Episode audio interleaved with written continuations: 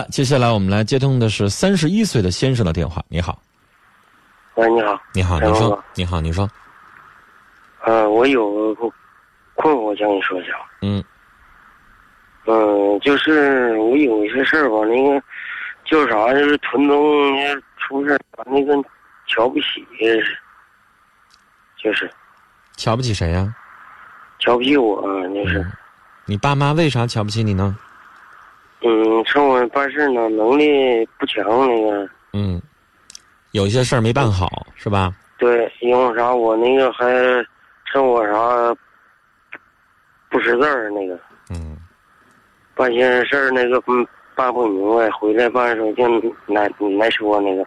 那小伙儿，你承不承认你父母挑的这些，是你确实没做到啊？嗯，你也确实是没给他们长脸啊？对，得说我是真承认那个。那就得了呗。那你就自己闷头好好干，好好努力，让父母能瞧得上你呗。嗯，那哥你自己，你也想自己争气啊。虽然说咱们现在三十多了，在读书晚了，但是呢，如果说这个人他有那个心，有那个力，他就不会穷一辈子。我们说现在这个社会，如果你穷一时，可能是因为时运不济啊，我们有点倒霉；但是如果你穷一世的话，那就真的是跟咱自己有关系了。现在这个社会，干什么都能挣着钱，嗯你得承认吧？干什么都能挣着钱，只看你自己是不是付出那努力了。这个社会没有人瞧不起说别人干的活脏啊、累呀、差呀，是吧？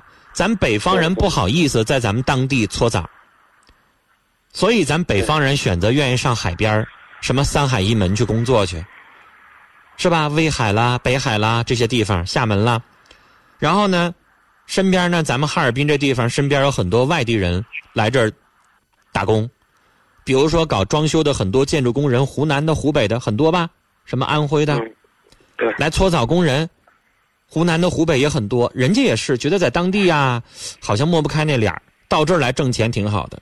所以你也看到，比如说我们这个城市当中有很多收废品的、卖破烂儿的，也是外地人。但是你随便问问去，我在我的节目当中我就接到过一个电话，那人说我是收废品的，让人瞧不起。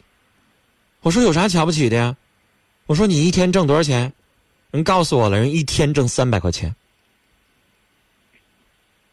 现在收废品可能没有当时，我那是好几年前接的电话，可能没有当时挣的那么多了。但是你信不信，就收废品的人一天挣一百块钱轻松，对，是吧？人一个月能挣四五千轻松吧？咱再回过头来说，可能很多人瞧不起民工，瞧不起农民工在建筑工地上工作的。但是你信不信，在建筑工地上工作的那些师傅们，他如果一个月他要挣不上一万块钱的话，他都不带干的，你信不信？嗯我现在就说那种干装修的很多人，他一个月的收入，瓦工、木工、力工、电工，他一个月的收入能挣上七千往上，你信不信？嗯，这个你信吧这个我？信，信吧这？个我信，现在但是师傅的费用越来越多，你让他干十天，他得收你三四千块钱，一天他得合上一个人三百块钱左右，是吧？对，如果你要是也能够有本事，学点技术，学点特长，然后你也像人家一个月挣七八千块钱的话，你爸妈还能瞧不起你吗？还有啥瞧不起你的呀？他得高看你一眼。我是没文化，但我能挣钱，我有本事。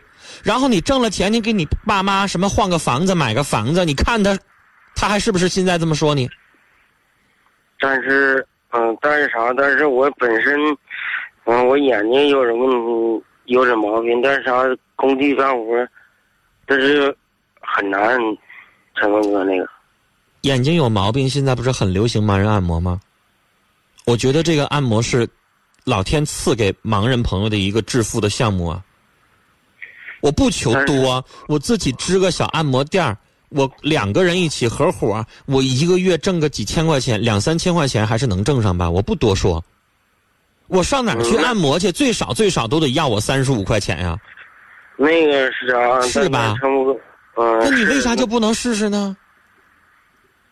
嗯，但是啥？成我你别老但是，人家能学，你也能学。那老但是啥呀？现在有很多的盲人去去去那个学按摩，人家残联给介绍还不收钱。你别告诉我说我没成本去学学，人家残联给介绍的这个盲人的这个技能根本不收钱，你完全可以免费去学。残联，嗯，陈峰哥，你听我说，残联啥？我就是定残，我是，嗯，是二级残的那个，不是重残是吧？不是那个，不是仲裁，也没有人规定你就不能去学按摩吧？就算你自己花个几千块钱去学，也没啥不可以的吧？是。还有很多健全人去学按摩呢，学中医推拿呢，然后花几千块钱去考个中医师的资格证，人家也在上岗，怎么就不行呢？先生，我最后想跟你说的是啊，节目马上就结束了。我刚才说了，如果要是。时运不济，那是穷一时；但是如果你穷一世，那你就真别怨你父母看不起你。那是不是你自己犹豫来犹豫去？